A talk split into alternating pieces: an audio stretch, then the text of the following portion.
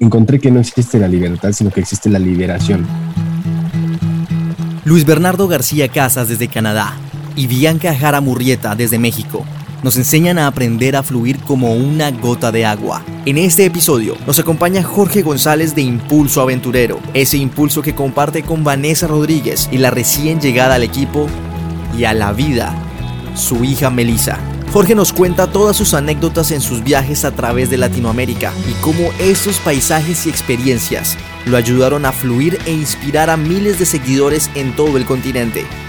Aquí comienza La Gota de Agua.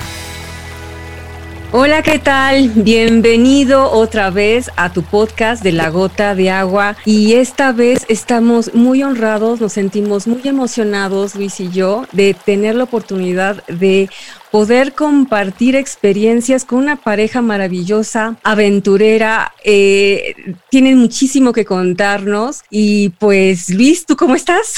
Muy bien, también muy contento. Finalmente tenemos aquí a Jorge y a Vanessa. Este, Jorge, un viajero mexicano que salió de México hace cuatro años, y Vanessa, su pareja, que conoció en Brasil después de un largo viaje por Sudamérica.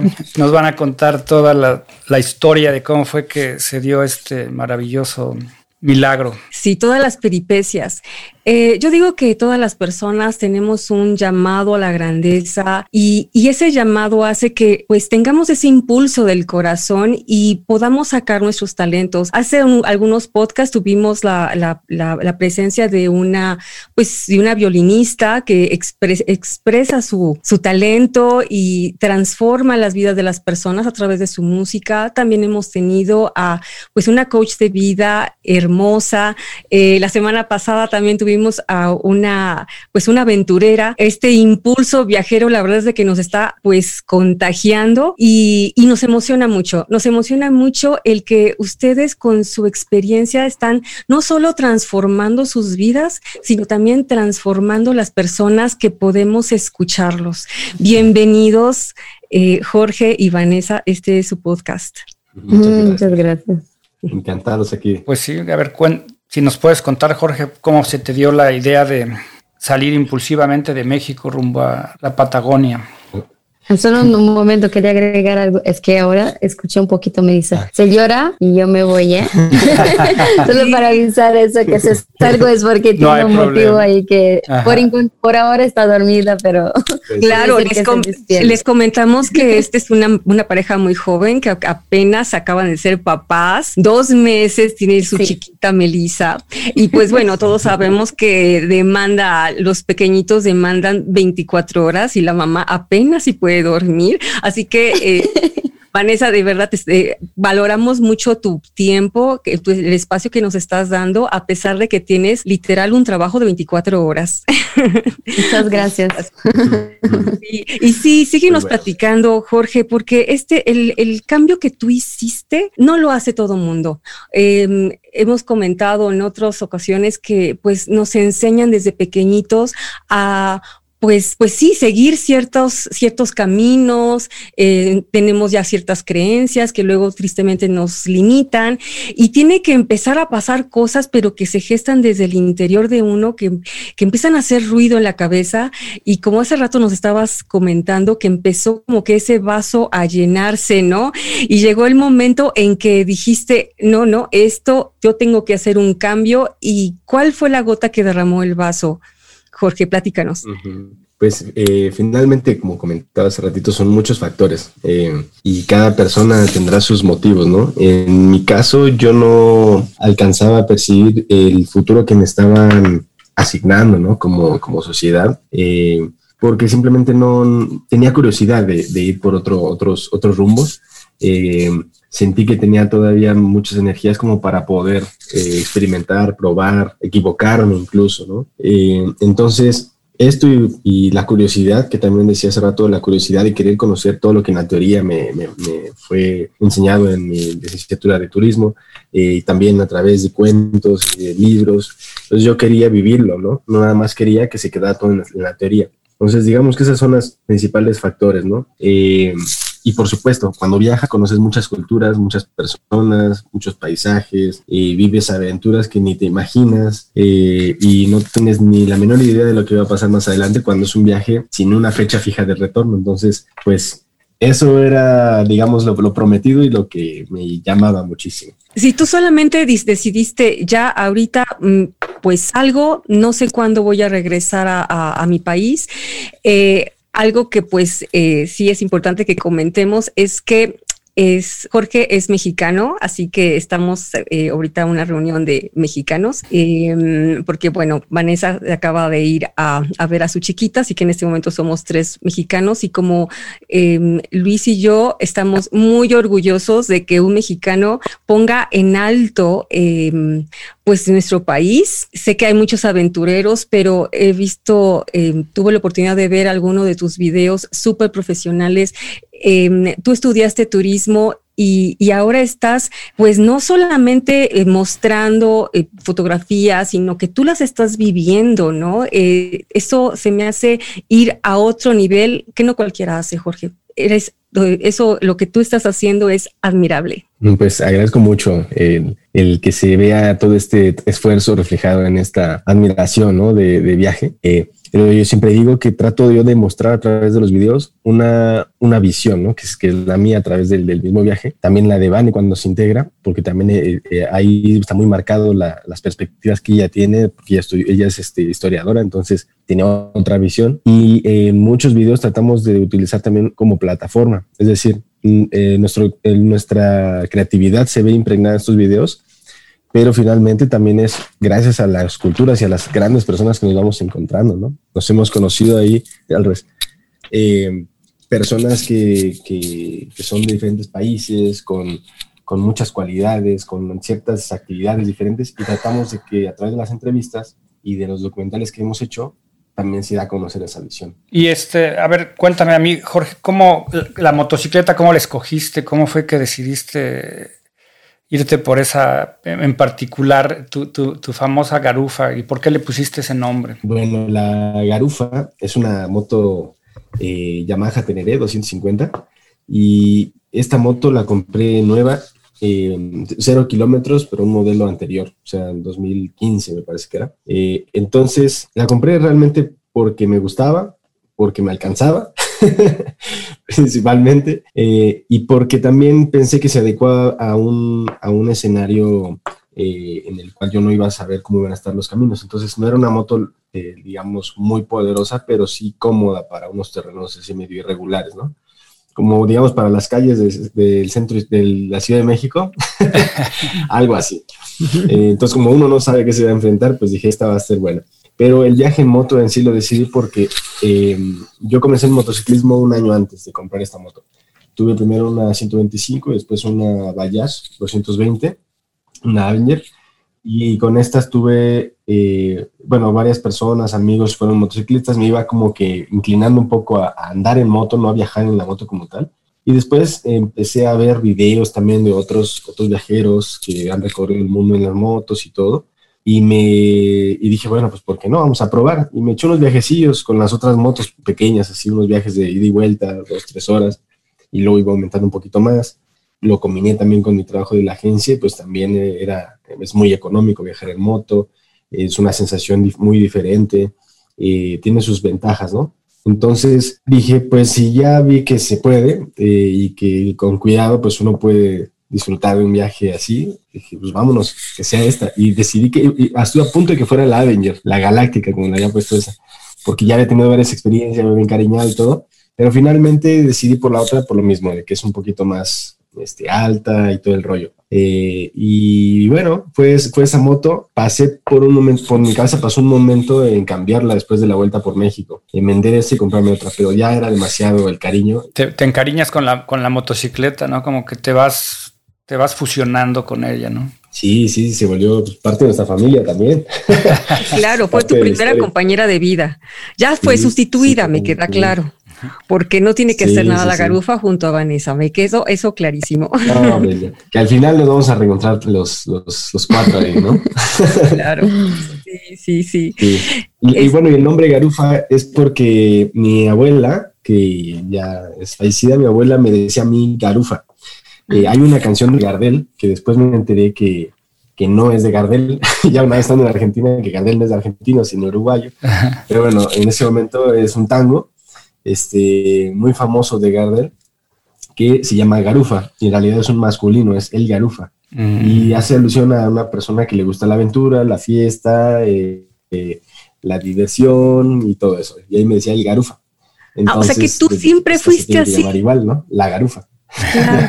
Pero sí, sí me gusta. Aunque un dato curioso es que a mí no me gustaba viajar tanto. O sea, eh, no, no soportaba viajar más de dos horas en un carro, ¿no? Cuando nos tocaba salir así de vacaciones o algo, yo decía, no, yo no quiero ir, no me gustaba. Ajá. Eh, pero en un coche yo creo que era diferente la sensación, ¿no? Y más cuando... Sí, claro. Oye, y cuando, y cuando te decides a marchar, ¿cuáles eran tus tus miedos, tus limitaciones? ¿Qué es lo que te, te pudo haber detenido? ¿Qué, ¿Qué, tuviste que vencer para, para finalmente agarrar el camino? El viaje, digamos, por México me preparó muchísimo, ¿no? Me ayudó mucho porque dentro de todo estaba todavía viajando en una zona de confort. O sea, viajar en tu país eh, en el cual tú ya sabes las monedas, ya sabes el idioma, estás familiarizado, de alguna manera te da confianza. Pero aún así mis miedos eran, yo creo que los que cualquier persona se imagina cuando, cuando ve un viajero así que se va mucho tiempo, es el dinero, la seguridad, la salud, ¿no? Principalmente.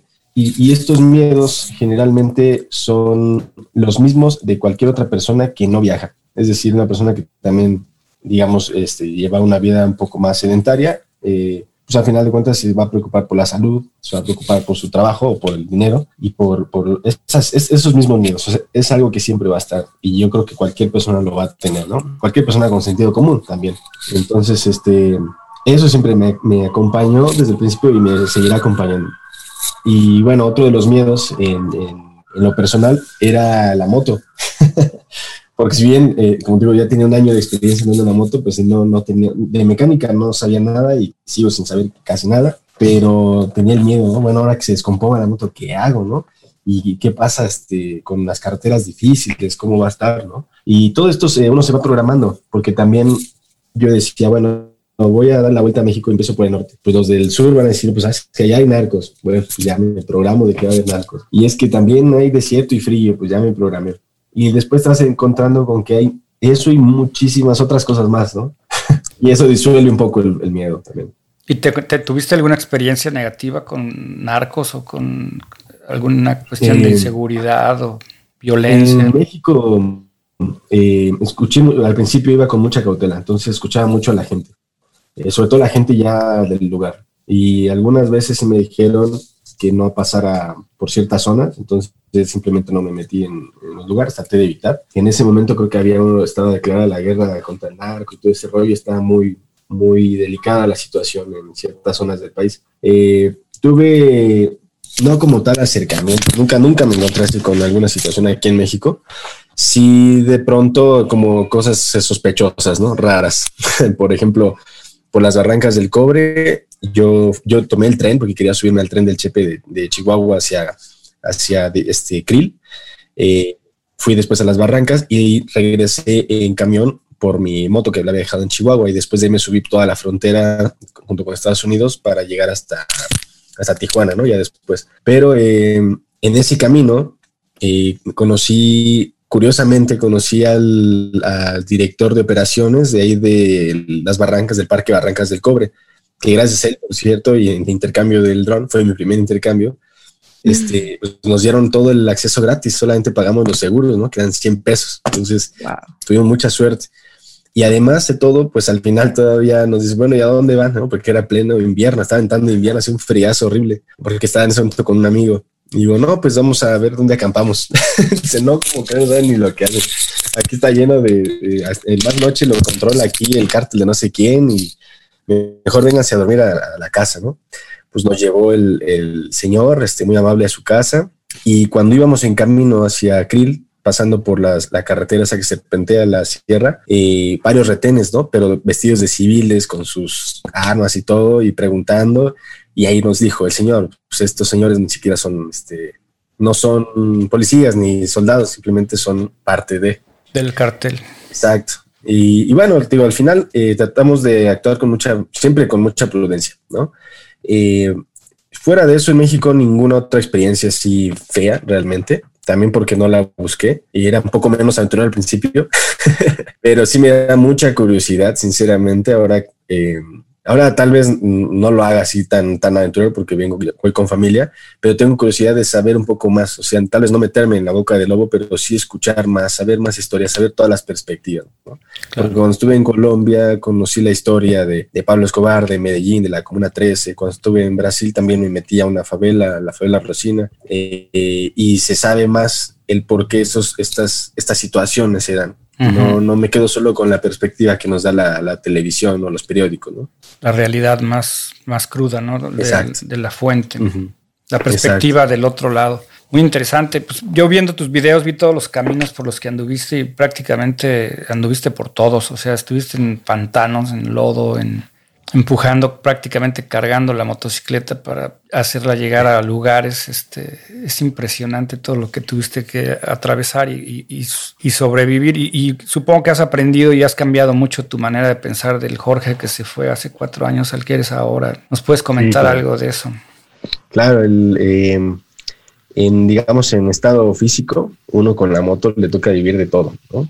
Claro, uno decide si se mete o no a los lugares. Eh, yo en especial me gustan más recorrer los lugares alejados del, asfalto, del cemento, precisamente también porque en mi moto se disfrutaba más. Si bien iba bien cargado y era a veces un poco incómodo, eh, la verdad que yo estaba como pez en el agua cuando me metía de repente a caminitos así en la sierra eh, y pasaba los pueblitos, que ir, por ejemplo, por una carretera pasando ciudades, ¿no? Siempre me gustó más. Entonces, al ir pasando por terrenos bien diferentes, también vas conociendo gente bien diferente. Y, y eso es lo que eh, cada encuentro y cada situación también complicada eh, en este viaje eh, en dos ruedas, digamos, te va moldeando, te va haciendo y a veces, porque no te queda de otra, ¿no? A veces la moto se te apaga en un lugar y si no pides ayuda, no sales de ahí. Y si no pides ayuda, no conoces a la persona que tenías que conocer y que te hace una mejor persona o otra versión de ti. Y que más adelante te pasa lo mismo o te toca estar del otro lado también, ayudar a alguien más.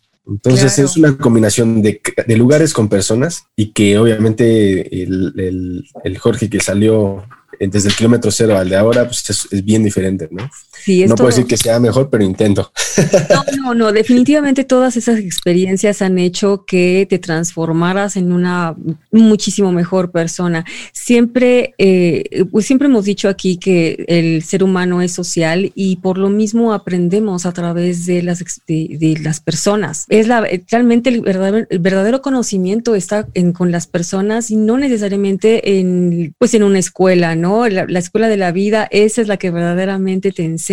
Y pues yo creo que además, eh, bueno, todos pues tenemos esa parte del ego, ese ego que nos hace después cometer errores. Em, yo creo que en, esta transformación tú tuviste que ser convertirte en una persona más humilde, porque cuando somos, em, tenemos soberbia, entonces no queremos, queremos hacerlo todo nosotros, queremos controlar todo y cuando se hace un viaje como tú lo hiciste, que decidiste, a ver, yo me voy y nadie, o sea, no somos como el tigre que puede vivir solito, ¿no? Necesitamos de las demás personas para poder vivir. Entonces no te quedó de otra más que pedir ayuda. Eso es también, el, es, es eh, te enseñó eh, esta experiencia a ser más humilde. El ser más humilde, inevitablemente eres una mejor persona. Es muy diferente, ¿no? El, el, porque cuando, cuando uno es eso, soberbio, pues te puedes pues sí que tropezar con la misma piedra varias veces y no hay ningún aprendizaje, pero cuando eh, uno es humilde y, pues preguntas, em, aprendes de los demás,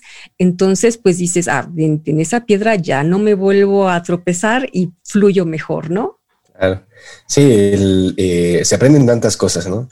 Uno de los valores que más se, desarrollan es la humildad, porque si no, simplemente no hay manera de que avances, a menos de que seas millonario y te compres el todo, ¿no? Que, es un viaje un poco más vacío. Pero en la parte de los valores, la humildad es, es algo que se desarrolla mucho, junto con el respeto también. El respeto hacia, hacia ti como persona, hacia cualquier otro ser humano que, que esté enfrente de ti, así sea con opiniones diferentes Y, por, y otro, otro valor que se desenvuelve mucho es el del respeto por la naturaleza también, bastante. Porque como se recorren también lugares, eh, te, das, te vas dando cuenta de todos los ecosistemas. Entonces te surge como una especie de, de chip protector también. Eh, porque a final de cuentas también somos, somos parte de esa naturaleza, ¿no? Daño que le hagas a la naturaleza es daño que te haces a ti mismo. Claro. Y, y todo va conectado. ¿No? Por eso la, qué, buen, qué buen nombre tiene el, el, programa, porque gota de agua es, es como una gota de agua de, de agua, de, de, un todo, ¿no? sí. Pues yo sí, yo pienso que somos uno, todos somos uno, y, y, muchas gotas de agua hacen un, un océano. Claro. Y hay que prácticamente al hacer conciencia, que es la idea del podcast, de, de generar un poco de conciencia, recalcar la importancia que tiene el medio ambiente y cómo tenemos que respetarlo y cómo tenemos que conservarlo porque es nuestra casa y, yo pienso que lo estamos deteriorando de manera, de manera muy absurda, le estamos dando, lo estamos abusando demasiado. Yo creo que tú también has de haber visto efectos de, de, ese tipo de abuso. Yo creo que en tus viajes has de haber podido percatarte de lo que está pasando, ¿no? Sí, bastante. De hecho, este, era una parte también eh, que nos gustaba mucho impregnar a los videos. Eh, siempre tratar de dejar ahí un, mensaje de, cuidado al medio ambiente porque, por ejemplo, eh, ahí me, tuve el privilegio, la suerte de caminar encima de glaciares hacer un recorrido guiado y descubrir cuánto es lo que están retrocediendo hoy en día nuestros glaciares en la parte de la Patagonia. Eh, en Brasil conocimos en medio de un desierto un fósil de manglar, que era un manglar y ahora en un desierto. Entonces, ese tipo de encuentros te hace, te hace darte cuenta que realmente algo, algo, algo está pasando y algo tenemos que hacer al respecto, ¿no? Y, y es parte de los valores de los aprendizajes también del viaje. Sí, en un video yo vi que en el tapón de Darien, que para cruzar la, esa parte donde no hay carretera, que ya hay, ah, hay, islas que están desapareciendo, que ya no se ven porque está subiendo el nivel del agua. Sí, el, el archipiélago de San Blas. Eh, son más de 300 islas. Eh, hay una cultura que se llama los Kunayala que todavía habita en estas islas y muchas de estas islas se van perdiendo porque el nivel del mar sigue subiendo. Eh, me tocó presenciar muy de cerca cuando fue la quema eh, exagerada de, árboles en el de bosques en el Amazonas, en Brasil.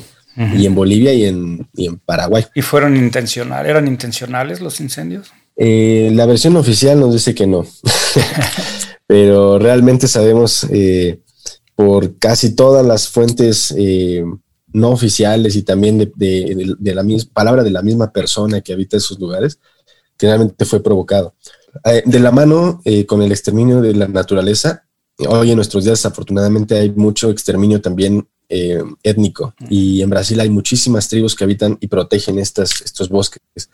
Y Brasil al ser un país, bueno, es el país más grande de, Latinoamérica, tiene pues prácticamente toda esta región amazónica que es el pulmón del continente y parte del mundo también. Entonces, todo es, todo esta toda esta zona inhabitada, inhabitada entre comillas, porque digo, si hay mucha gente ahí viviendo y protegiendo, eh, ha sido o ha tenido que ser saqueada para poder aprovechar estos, estos, estos recursos naturales, ¿no? Entonces, eh, pues es una pena. Lo mismo pasó en Chile, en la Patagonia y en Argentina. Y en Argentina, de hecho, ya es muy difícil encontrar etnias que que todavía conserven y protejan sus, zonas. Por lo mismo, sucedió hace ya unos años atrás. Y en la parte de Chile está sucediendo con, con los mapuches y con los pehuenches también. Eh, y, bueno, también todo esto es parte igual de lo que uno aprende, ¿no? Eh, las culturas vivas y, y, descubrir las versiones de viva voz de estas, de estas, de estas personas, ¿no? Porque en los periódicos dicen, no, es que los mapuches quemaron, este, quemaron el puesto de policía. Bueno, pero ¿qué pasó realmente? Porque yo conocí muchos mapuches y ellos no, no, no matan, no, tiran ni un árbol, ¿no? Claro, ellos están defendiendo su territorio y están tratando de conservar el medio ambiente. Claro. No, siempre digo que los medios de intoxicación, así les llamo yo, los medios ah, bueno, sí.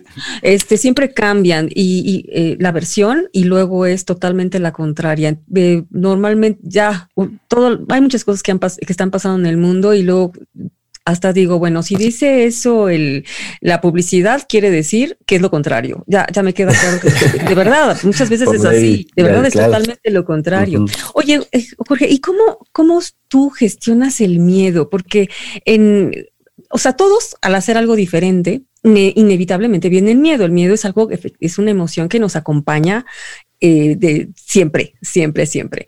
Eh, ¿Cómo le haces tú para que ese miedo no se convierta en pánico cuando llegas a, en un, porque nosotros podemos tener un plan, ¿no? Y más o menos, eh, pero tú sales y no hay plan.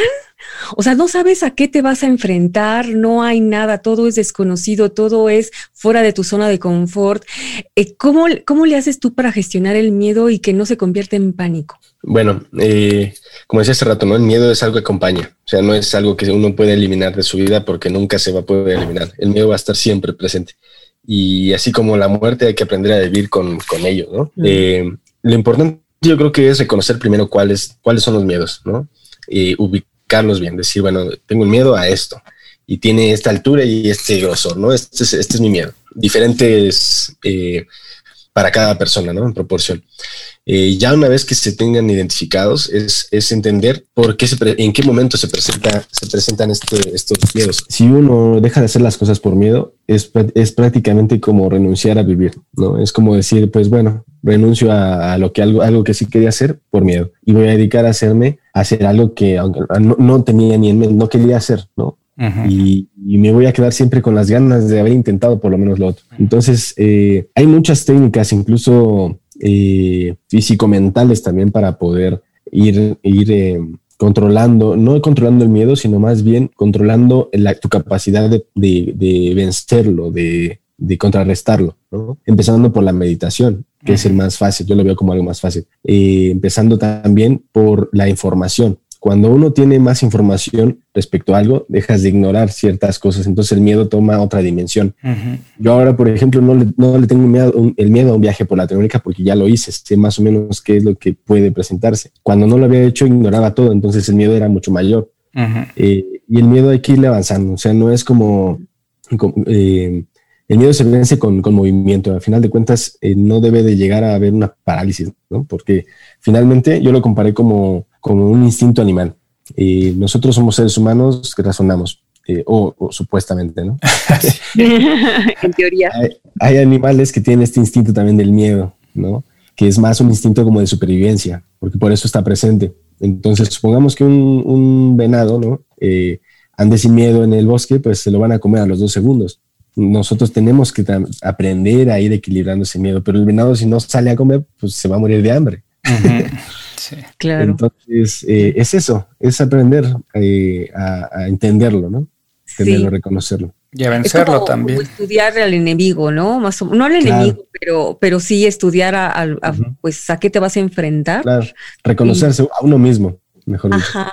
Sí, sí, sí. Y cómo, pues eso, lo que acabas de decir, es ponerse en acción, efectivamente ponerse en acción y entonces, pues el miedo quedó atrás y, y adelante. Y porque lo que después detiene mucho al ser humano es el ser ruido mental, ese diálogo interno, ¿no? Que esto es muy difícil y si me pasa y el cuento de terror, que, que luego es más el cuento de terror que, que, lo que verdaderamente pasa. Entonces tú para controlar ese ruido mental, em, pues lo que tú haces es meditación, ¿sí? Para estar más consciente. ¿Qué más haces, Jorge? Eh, trato de como te decía, la ignorancia, ¿no? Entonces trato de informarme mucho. Si le tengo miedo a, por ejemplo, a emprender, ¿no? En el caso miedo a emprender un negocio, ¿cuáles son los miedos? No, pues a lo mejor es esto, lo otro. Entonces trato de, de investigar mucho, de aprender, de prepararme. Mientras más preparado esté, eh, menos va a haber posibilidad de, algún fallo, ¿no? O por lo menos estarás mejor preparado. Entonces, es eso, principalmente es eso. Y últimamente no he tenido la oportunidad de hacer la meditación, pero es algo que recomiendo hacerlo todos los días, cinco minutos por lo menos. Es un ejercicio muy bueno porque te hace eh, regresar al momento presente por, medio de la observación de tu respiración, tan fácil como eso. Claro. Y, y bueno, sí, sí estoy, sí estoy vivo, ya estoy sintiendo cómo entra, y, entra y sale el aire. Y es como decir, bueno, pues entonces hay que aprovechar la oportunidad, ¿no? Claro, es un milagro estar vivo, es una gran oportunidad y no hay que desperdiciar el tiempo. Yo pienso que en el momento en que entendamos que el tiempo es el tesoro más grande que tenemos, que es el, el recurso que no vamos a recuperar jamás, un día tiene 24 horas y cada hora que se pierde ya no la recuperas. El, el momento que la humanidad entienda que, el valor que tiene el miedo, yo creo que muchos vamos a dejar de, de, perderlo y de, dejar, y de dejar de hacer cosas que no valen la pena, que no te dejan absolutamente nada bueno. Claro. Y también eh, algo que yo agregaría a, como a consejos de poder quitarse un poquito, este, a contrarrestar el miedo, es eh, también a no permitir que entre información que reste, porque es, es lo equivalente a, no informarse, ¿no? Eh, si uno tiene todo el día prendida la tele, por ejemplo, hoy que se habla del coronavirus 24 horas, pues es muy probable que salgas casi casi con un campo de fuerza y, o a lo mejor ni salgas, ¿no? Ajá. No, te paralizas. Entonces, te paralizas. Eh, hay que también cerrarle la puerta a, lo no necesario para, poder vencer ese miedo. es, lo mismo. Y además de cerrar la puerta, abrir la puerta a lo que te ayude a, vencer eso, ¿no? Eso yo creo que es fundamental. Totalmente de acuerdo. Claro, hay que ser selectivos en esta vida, así como seleccionamos alimentos saludables, también hay que seleccionar información que nos nutra eh, y que efectivamente nos sume y no que nos reste. Tienes, tienes toda la razón, Jorge. Bueno, hablando de que somos animales y que estamos constantemente este, reaccionando a las amenazas y cuando estamos pendientes de las noticias 24 horas al día, eso inconscientemente el cuerpo lo toma como una amenaza y empiezas a, generar la adrenalina y todas esas cosas te empiezan a generar ansiedad, y te no te dejan de, respirar, estar tranquilo, siempre estás este, preocupado por cosas que ni siquiera están pasando en tu entorno, ¿no? en tu realidad. Entonces, como dices tú, cerrar la ventana a cosas tóxicas que no necesitas, información negativa, información que no te alimenta de una manera positiva. Es muy buen consejo, la verdad. No, y, el otro, buenísimo, el, hacer eh, mínimo respiraciones para estar en el aquí y ahora, porque cuando estamos en el presente y estamos conscientes del presente, entonces no estamos en el futuro, porque después eso crea ansiedad. El futuro, eh, por ejemplo, en tus viajes de que pues puedes enfrentarte a algún peligro ahí muy fuerte, que además, yo lo que dices, a ver, todavía ni, ni, me estoy enfrentando a, a, eso, como bien dijiste, estoy en este momento, estoy vivo, estoy respirando, y entonces tu, enfoque cambia, cambia. Em, a lo que verdaderamente es y lo que verdaderamente es lo real es de que estás vivo, ¿no? Y eso es lo, de ahí es como que de agarrarse de eso, ¿no? De la vida. Claro. Claro, mira, yo he escuchado ahora últimamente muchas historias de, de personas que lamentablemente fallecieron por todo este tema del coronavirus. Y una de las tantas historias que me hizo mucho ruido que, que, lo analicé de varios puntos, ¿no? Eh, un, gran amigo de papá fallece, eh, la persona estaba a punto de jubilarse, era, él sabía de todo mi viaje, toda la historia, siempre compaginó mucho con esto. Este, y bueno, se, se, enfermó de, de, esto y me dice que y bueno, mi, padre me dice, ay, pues ya que falleció, falleció mi amigo, fue este, eh, internado, estuvo casi 20 días, una cosa así. Dice, y pues quería comentarte, ¿tú sabes cuánto, cuánto fue lo que pagó de, de, de, estar internado, no? Bueno, lo pagó el seguro finalmente, pero al final da la cuenta. Dice, fueron como 3 millones. No. Y yo, ¿cómo fue eso? Dice, sí, y aún así no se salvó. Digo, pues para que analicemos, ¿no? Y me puse a analizar, pues al final uno puede preparar su jubilación, su, su retiro, este, y, planificar a futuro. Y cuando no, cuando te toca, te toca, al final de cuentas. Por eso yo pienso que hay que aprovechar la, la vida en cada día. Sí, y aparte dicen los estoicos que no es, no es tan importante qué tan larga es tu vida, sino qué tan intensa fue. O sea, que... Claro. Sí. ¿Qué tanto la viviste? Yo pienso que tú ya en, en, estos cuatro años que te aventaste a a esa aventura maravillosa en la que yo estaba trabajando y cambiando tuercas y haciendo cambios de aceite y viendo tus videos cómo andabas por todas partes.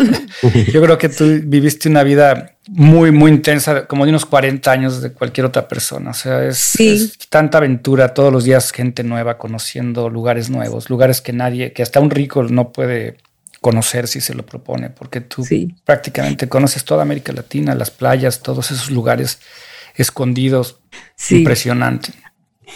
Vaya que has vivido, Jorge, como dijera Víctor Hugo, el problema no es que nos vamos a morir, sino el problema es de que no sabemos cómo vivir. Y, pues es muy triste, ¿no? Esta, este, experiencia, bueno, esta, esta historia de, que te contó tu papá, porque no sabemos, nadie tiene una bola de cristal, no sabemos en qué momento nos va a, a tocar, porque lo único seguro que tenemos es de que un día nos vamos a morir, pero efectivamente que, hayamos aprendido a saber cómo vivir.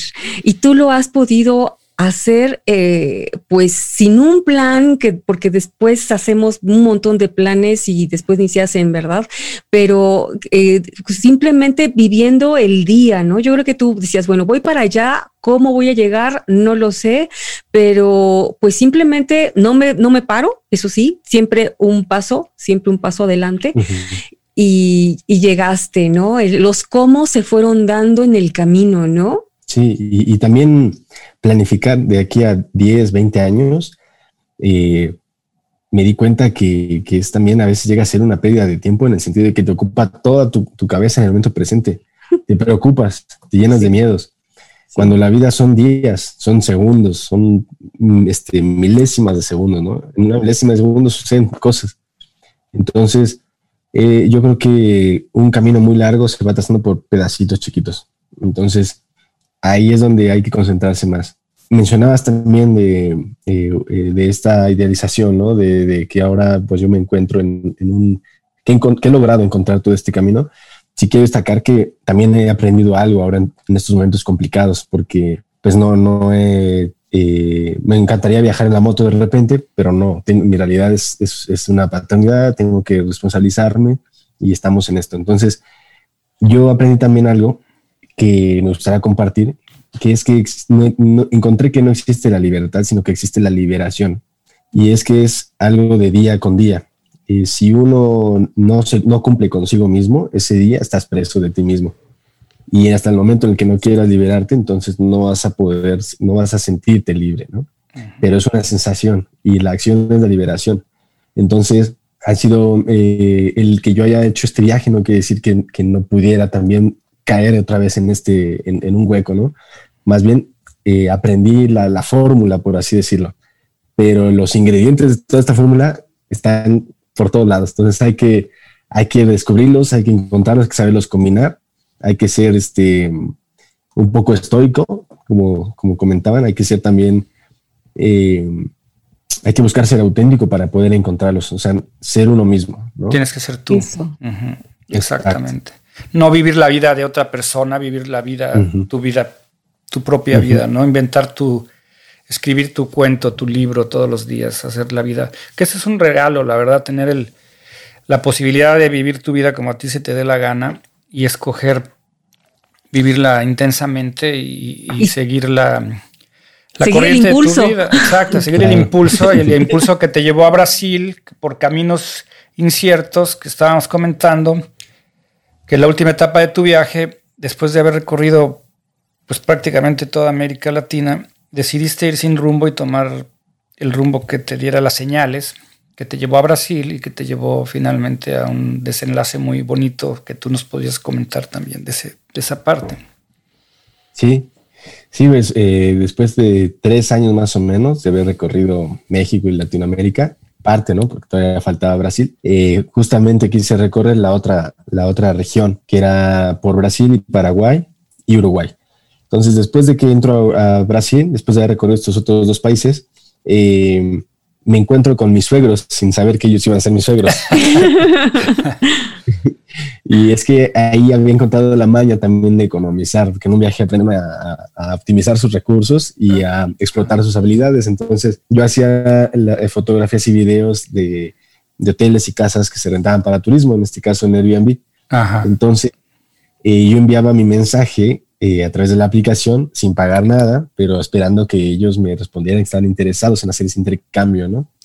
Entonces eh, me respondieron que sí, que estaban interesados, que me aceptaban por unos días a cambio de las fotos. Entonces yo llegué, los conocí, increíbles personas, increíble lugar también. Yo siempre viajando dije, bueno, para que me quede realmente en un lugar va a estar difícil, porque necesito que tenga el mar cerca, pero también el río y todo, y ese lugar tiene todo. No. no puede ser No, y me encantó, además de que eh, pues son unas personas eh, queridísimas, eh, muy, muy atentos. Y en ese momento, curiosamente, Vanessa no se encontraba en, su casa. Ella estaba en otra ciudad, porque ella estudiaba historia, pero estaba en ese momento una huelga, entonces había ido a, otra, otra, ciudad y vivía en, en esa ciudad que estaba más adelante. Pero bueno, cuando yo estuve ahí, ella no se encontraba. Salí de Garopaba, que es el pueblo donde me quedé, eh, y pues no llegó nunca Vanessa. Pero me despedí de sus padres. Sus padres me invitaron a, pasar nuevamente si, si, así lo quería. Hicimos una amistad muy linda. Este, pero yo la verdad pues pensé en, seguir mi viaje, ¿no? seguir mi recorrido. Eh, avancé como 100 kilómetros y llegué a la isla de Florianópolis, que es donde estaba viviendo Vanessa. Pero nunca pasó por mi cabeza encontrarme con ella, ¿no? Entonces ella me escribió a través del Instagram y me dijo que pues sus padres habían hablado de, de mí, que ella estaba como con curiosidad de conocerme y había un evento de jazz ahí en, en Florianópolis, en la isla. Y me invitaba, que el evento era gratuito y que pues ahí nos podíamos tomar unas cervecitas y conocerlo, ¿no? Y dije, bueno, pues sí, increíble, ¿no? No hay plan. Vamos al jazz. Nos conocimos, este, hubo como un clic ahí, pero toda ninguna intención en concreto. Eh, después yo, yo decidí volver a Garopaba para celebrar, digamos, el Día de la Independencia de México, que era un 15 de septiembre, eh, y hacerles un pozole, ¿no? Eh, el pretexto era como volver, este, convivir con sus padres y listo, ¿no? y cociné el pozole con, con los ingredientes que pude encontrar, porque también es bien difícil le puse, pues, a mi gusto no tanto chile, se puso una enchilada de, de, aquellas y, bueno, pues convivimos, nos conocimos más esa noche. Eh, como ellos tienen una casa que rentan propiamente para Airbnb, me, me la asignaron para que yo me quedara ahí tranquilamente y me quedé unos días más. Y ya empecé a salir más con Vanessa, me llevó a conocer las playas de por ahí que no había ido. Eh, total que bueno, ahí empezó a involucrarse todo el asunto y llegó como ese feeling de tienes que preguntarle, ¿no? O sea, tienes que intentar, intentar por lo menos. Y pues realmente teníamos como tres o cuatro días de conocernos, ¿no? Pero también cuando un viajero anda así de paso, no tienes tampoco mucho tiempo para pensar, porque o lo haces o no lo haces. Ajá. y le dije, oye, pues no te gustaría viajar conmigo. No, pero ¿cómo? Sin la moto y sí, y ya le expliqué todas las condiciones que yo no ponía, sino el viaje mismo las pone. Y le dije, pues intentamos, ¿no? Al final, si no, pues te regresas y ya no va a pasar nada. Ella estaba en huelga en la escuela en ese momento, entonces eh, digamos que todo el camino estaba hecho. Solo faltaba este, preguntarle o avisarle a los papás más bien. Y pues ahí, ¿no? Casi se infartan, pero... Al Me imagino. sí. y pues arrancamos el viaje y recorrimos en dirección a las cataratas del Iguazú. Yo por segunda vez, ella por primera vez, porque ella nunca había ido. Y yo le dije, no, pues es que no puede ser que no conozcas esas cascadas, ¿no? Es, es, único y te quedan a 1500 kilómetros nada más, ¿no? Nada más. Cerquita.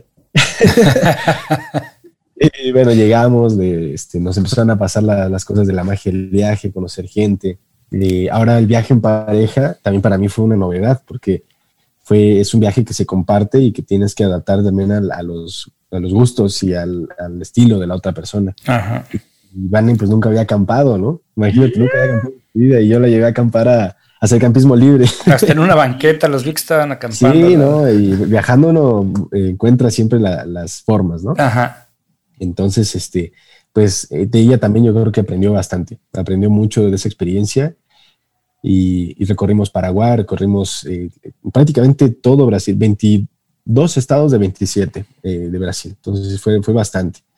Y para ser un país tan grande, pues la tuvimos mucha, mucha suerte también, porque después vino la pandemia, o sea, justito nos dio el tiempo para recorrerlo, ¿no? Claro, en el viaje hay cosas buenas, cosas malas, cosas difíciles y como pareja también, pues eh, se va desarrollando todo esto, ¿no? Entonces también vivimos momentos, momentos duros. Eh, pero finalmente, pues aquí estamos. y así fue, así fue esa, historia. ¿Cuánto tiempo estuvieron viajando en Brasil? Pues fueron como unos ocho, nueve meses más o menos. Entonces fue de noviazgo como de ocho, nueve meses y ya después vino la bebé. Ok. Eh, exactamente. Sin embargo, lo que yo siempre digo es que un día de viaje de este tipo es, eh, es equivalente, no sé, a veces hasta no sé, una semana, ¿no? Por lo intenso que se vive. Porque imagínate, cuando pues la pasábamos bien, todo perfecto, pero cuando empezaban las, las brigas, las discusiones, pues uno está compartiendo un asiento de, no sé, de este, 50 centímetros, ¿no? Entonces tienes que aprender a lidiar con eso eh, y también a, sobrevivir con todo eso. Entonces nos desarrollamos bastante, la verdad que sí. Y, y ahora con este viaje también de, de, de, ser padres, es lo mismo. O sea, digamos que estamos aplicando todo lo que aprendimos en, la, en, el, en el, laboratorio del viaje intenso, ahora en esto. Y si hay cosas que se facilitan más, hay otras cosas nuevas, obviamente, pero de alguna manera es lo mismo. Es lo mismo, exactamente. Sí, como que lo dijiste muy bien, o sea, no, es, luego es una pérdida de tiempo hacer tantos planes, porque tu plan inicial era pues viajar, ¿no? Solito. y, cómo te ibas a imaginar que tus planes iban a cambiarse por completo, que después ibas a tener una compañera de viaje que pues fue yo creo que un matiz diferente y muy bonito porque, y de hecho hasta necesario porque no es lo mismo, yo alguna vez viajé sola y y pues no se veía un atardecer y, a quién le digo que estoy viendo algo maravilloso. O sea, puedo tomar una foto, pero no puedo, pero no es lo mismo, no es lo mismo. Entonces, cuando tú estás en pareja, y ahora en, tus viajes conociendo eh, igual todos estos, estos lugares nuevos, maravillosos, eh, no es lo mismo ahora con una compañera eh, para disfrutarlos más. Y claro, en, el, en, la vida siempre hay subes y bajas y de repente están todo wow, la maravilla y de repente no tanto, pero pues ese es el chiste de la vida. Imagínate qué aburrido sería que todo, todo está súper bien. Pues no, ¿verdad? Además, eso no, no existe en esta vida. Sí, sí, definitivamente. Oye, ¿y tú querías ser padre? Pues eh, sí, siempre pasó por mi cabeza pasó por mi cabeza, pero eh, son de esas cosas que uno dice, bueno, eh, algún día, ¿no? pero no sé cuándo. ¿Y qué tal que llegó ese día? Y realmente, o sea, fue algo, eh, pues no, no, no, planeado, no, no voy a decir que no deseado, porque sí fue deseado, pero no planeado. Entonces fue una gran sorpresa y dentro de toda esta filosofía ya de vida que estaba ya llevando, dije, bueno, pues en primera instancia, quien va a decidir eres tú y yo te voy a apoyar. Pero yo sí quiero, o sea, yo, yo, yo, yo, si se dio, es porque tiene que, tiene que no sé, yo siento, yo sentí que tenía que ser. Claro. Y se dio en el mero Amazonas, o sea, justo cuando terminó todo esto. Eh, además, también sí es verdad que, que te limita a veces un poco todo esto, porque requiere toda tu energía, toda la atención, pero hay unas grandes oportunidades que también se presentan con la, con la paternidad y es algo que estoy descubriendo y que soy nuevo en esto, ¿no?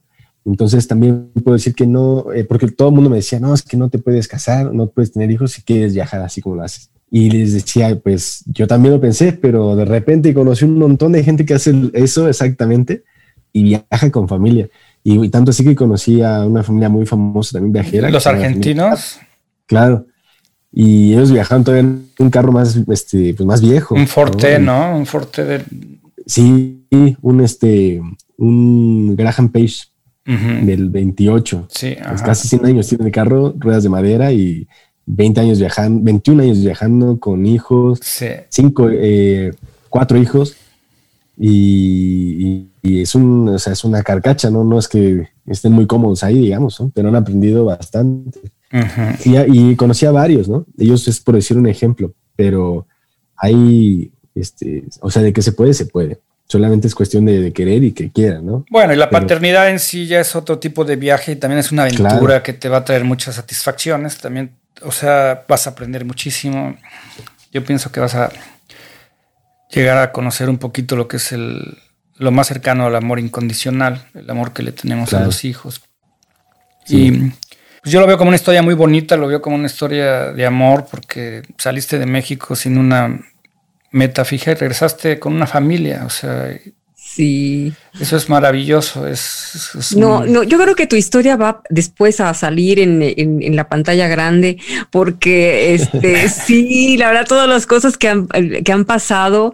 Eh, oye, ¿y cómo, por ejemplo, em, gestionas el estado de ánimo? Porque así, eh, pues comentabas, ¿no? Que de repente pues era eh, quizás un poquito complicado el, el, compartir un asiento cuando no estaban las cosas muy bien. Y es que la vida es así, de repente estamos muy bien y de repente no tanto, pero todos tenemos que como que disciplinar nuestra... Eh, pues, pues esa parte de cuando no estamos sintiéndonos bien, ¿tú cómo le haces para, para subirte de ánimo?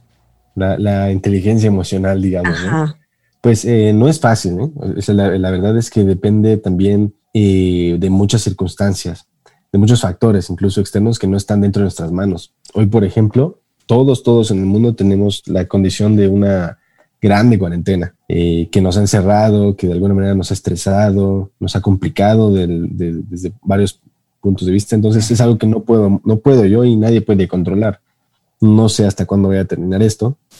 Entonces hay que aprender a vivir también con esas condiciones, con esas circunstancias. Nos tocó vivir en esta selva, pues vamos a conocerla y a, tratar de sentirnos cómodos aquí, ¿no? Eh, yo creo que eso principalmente, tratar de, ubicarse bien, en qué punto estás, en qué punto de, temporal y, de lugar te encuentras, y después tratar de ir eh, ubicándote a ti como ser humano. O sea, en mi caso, yo tengo ya 28 años, eh, si bien tengo energía, pues tampoco ya soy un niño, entonces hay que tratar de, estar consciente de eso.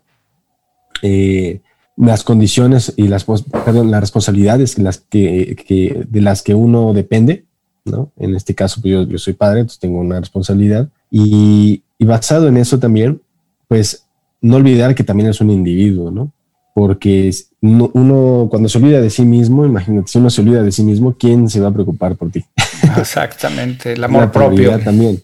Claro, eso no debe de, nunca de, olvidarse. Entonces, dentro de eso, cada uno debe de tener sus propios sus, pasatiempos favoritos, tratar de, de, vez en cuando seguirlos haciendo, hacerse un hueco para eso, hacerse un hueco para uno mismo. ¿no? La meditación ayuda para, para relajar la cabeza y poner un pausa en todo lo externo y tratar de concentrarse en eso.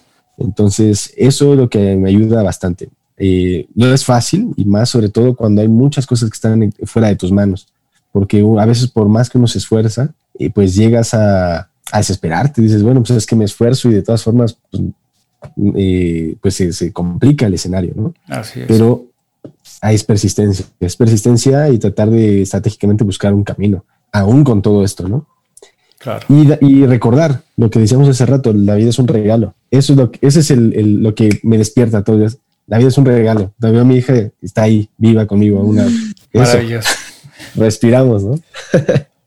Oye, Jorge, mira, este, a mí me gustaría que le dieras un mensaje, si puedes, a, nuestros paisanos que estamos todos atravesando. Yo creo que México le está pagando más, más feo que en otros países. Este, ¿Algún mensaje que le pudieras dar a la juventud de México para que, para que agarraran el mismo espíritu que tienes tú de, de, de enfrentar de tener sueños, de, perseguirlos y de salir adelante. O sea, ¿qué, ¿tú qué les podrías decir a los, jóvenes mexicanos que nos escuchan?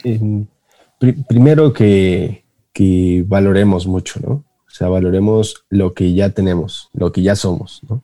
Y después anhelemos lo que no tenemos o lo que no somos. Partiendo de eso, uno se da cuenta lo privilegiado y lo afortunado que es por estar, ¿no? Y digo una frase muy, eh, que, me la recuerda sobre todo el Día de los Muertos, me la recuerdo el Día de los Muertos, porque aquí en México pues conmemoramos mucho la muerte por eso, ¿no? Porque celebramos la vida. Y, yo digo que hay que hacer hasta la muerte lo que nos haga sentir más vivos. Y, eso eh, yo creo que si lo tratamos de aplicar a cada, cada uno a, nuestros, nuestras medidas, a nuestras posibilidades, a nuestras, a nuestras, eh, nuestras ambiciones, nuestros nuestras direcciones de vida, pues a final de cuentas vamos a llegar con un propósito, ¿no? A ese, a ese final del camino de la vida. Entonces, es eso, no dejar de, caminar hacia donde realmente queremos caminar y, y, tampoco dejarse llevar solo por la corriente, porque es como como si uno ya no tuviera esa dirección o ese impulso. Es como si uno ya estuviera muerto y en vida, que es peor. Sí, no, eso no puede ser. Hay que ser como Pablo Neruda, que decía, bueno, confieso que he vivido la vida y que no la he visto nada más pasar. Y eso es algo que tú estás haciendo y, nos dejas como ejemplo. Muchas gracias, Jorge. Así es. Y por otro lado, me gustaría, en tu agencia de viajes, pues digo, vamos a aprovechar para promover tu negocio para que salga para los pañales de, sí, claro. Melissa. Este, si la gente quisiera conocerte, si quisiera que viajar contigo, porque estás organizando viajes en México, ¿dónde te pueden encontrar? ¿Cómo? Sí. Eh, la agencia de viajes se llama Tour Quetzal, eh, por, por la deidad Quetzalcoatl, ¿no? Y el ave. tourquetzaltodojunto.com, eh, www.tourquetzal.com y ahí está la página donde ahí este, publicamos todos los viajes que vamos a estar haciendo eh, cada mes. El Facebook y el Instagram está igual. Eh, y en las redes de Impulso Aventurero, pues también de vez en cuando ahí publicamos algo. Igual importante mencionar que tratamos de cubrir, de cumplir con todas los, las medidas ¿no? sanitarias y eso, brindarles un, buen servicio, que la pasen muy bien, que viajen conscientemente también y que regrese. Eh, el eslogan de la agencia es que un viaje te cambia, ¿no? Exacto. Para que, que, se, animen sobre todo. Pues si ellos este, quisieran viajar, tú, tú, estás en, tú estás saliendo con ellos a los viajes, tú estás... Sí, eh, hay veces que los viajes que, salí, que coinciden dos salidas o que me toca, por ejemplo, hacer otras actividades y toca algún otro compañero, pero si no, yo, yo mismo a veces voy hasta manejando la camioneta. Perfecto. Entonces, este, pues ahí con todo gusto nos recibimos. Perfecto. Pues me da mucho gusto que nos hayas dado esta entrevista. Ya estaremos pendientes de tus próximas aventuras. Supongo que vas a seguir con esos impulsos aventureros. Yo seguiré pendiente de tus aventuras. Y, pues aquí nos despedimos. Gracias por la amable intervención. Y bueno, nos despides de Vanessa, está ahí atendiendo a Melissa. le tocó alejarse, pero muchas gracias. muchísimas gracias a los dos. Muchísimas gracias, Jorge, también obviamente a Vanessa, eh, por este espacio eh, para enseñarnos a fluir mejor en la vida. Al contrario, muchas, muchas gracias a ustedes. Pues que sigues impulso. Hasta luego. Nos vemos en la próxima, eh, en otro episodio de este podcast de La Gota de Agua. Gracias a todos. Síguenos en Twitter, Instagram y Facebook como La Gota de Agua o ingresa a lagotadeagua.com.mx.